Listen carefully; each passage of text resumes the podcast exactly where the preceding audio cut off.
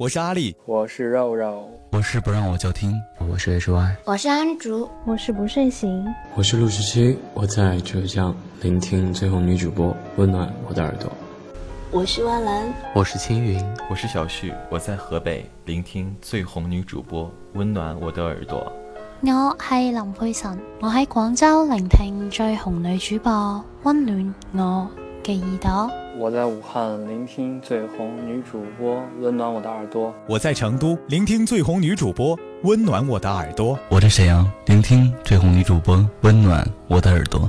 我在杭州聆听最红女主播，温暖我的耳朵。我在安徽聆听最红女主播，温暖我的耳朵。我在上海聆听最红女主播，温暖我的耳朵。我在日本东京聆听最红女主播，温暖我的耳朵。我是棒棒，我在台湾聆听最红女主播，温暖我的耳朵。我是在偶然间进入一个房间，听到他的声音，第一个反应是欣喜。他有着柔软却温暖的声音，我想将这个声音分享给你们，让我们陪伴彼此度过一个个寂寥的夜晚。在直播里，他温文尔雅，善解人意。他的声音如空谷幽兰，心旷神怡；有时如梦似幻，似水如歌。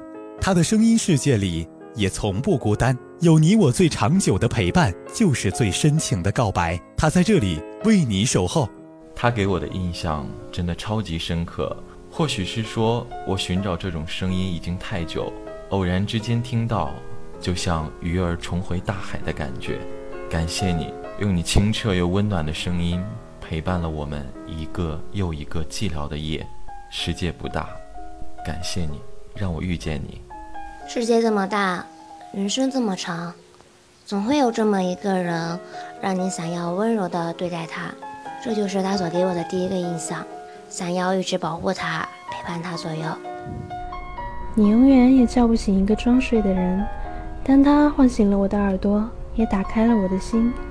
每个夜晚有你相伴，真好。第一次听到主播的声音，应该是在上个礼拜我刚下载荔枝的第一天。